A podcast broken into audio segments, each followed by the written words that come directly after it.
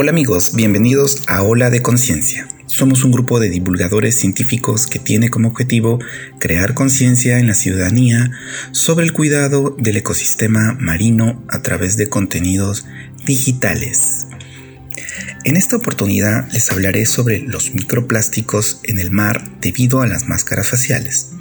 Y para ello hablaremos de una publicación de Akber Abasi y colaboradores del año 2020 que nos habla del uso extensivo de máscaras faciales durante la pandemia del COVID-19 microplásticos, contaminación y posibles problemas de la salud en la península arábica. Las mascarillas son el principal línea de defensa para reducir el riesgo de transmisión del síndrome respiratorio agudo severo coronavirus, llamado SARS-CoV-2, la cual ha incrementado drásticamente la producción y uso de mascarillas faciales en muchas partes del mundo.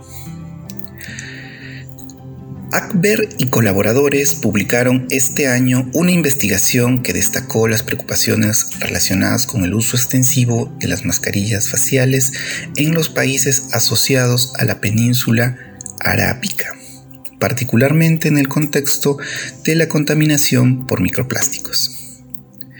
Y para esto deberíamos de preguntarnos qué son los microplásticos. Estos son pedazos de plásticos común de tamaño menor a 5 milímetros, algunos llegan a ser microscópicos y no pueden identificarse a simple vista. Estos provienen de varias fuentes, pero generalmente se categorizan en primarios y secundarios. Los primarios son aquellos que se han manufacturado de tamaño diminuto, y los secundarios son plásticos que originalmente eran grandes y con el tiempo se han desintegrado hasta ser plásticos. Los microplásticos son variados en forma, color y tamaño.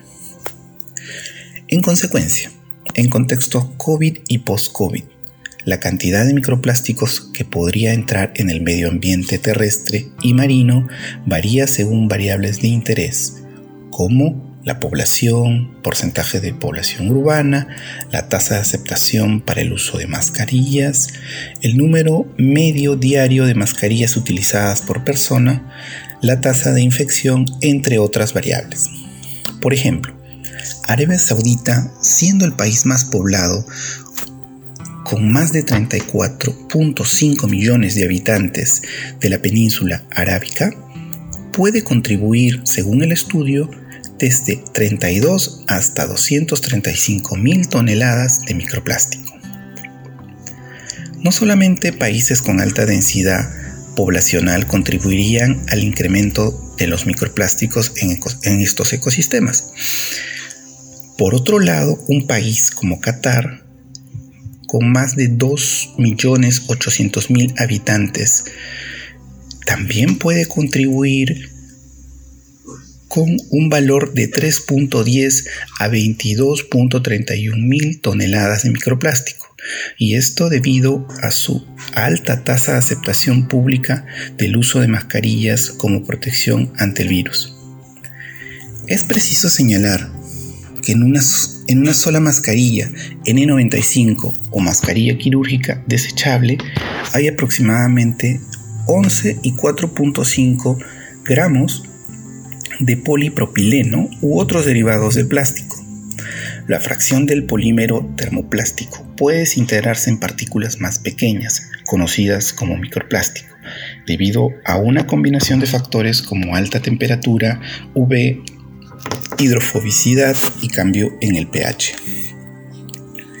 El estudio calculó el número de mascarillas que se utilizarán en cada uno de los siete países de la península arábica para diferentes niveles de tasa de aceptación y número promedio de uso diario de mascarillas. Llevando este estudio a un contexto nacional, podríamos señalar que existe la necesidad de regular los residuos de mascarillas en los distritos más densos de Lima y del Perú, en vista que los residuos de una u otra manera terminan en el mar. Actualmente no existen regulaciones en muchas partes del mundo, incluyendo la península arábica en relación con la gestión estratégica de la contaminación por microplásticos. Esta situación puede contribuir a la mayor persistencia y transmisión de patógenos, incluyendo el coronavirus, además de futuros brotes de enfermedad, concluyó Akber en su estudio. Amigos, este ha sido un resumen del estudio de Akber y colaboradores. Estaremos aún hasta una nueva próxima edición con Ola de Conciencia. Nos vemos.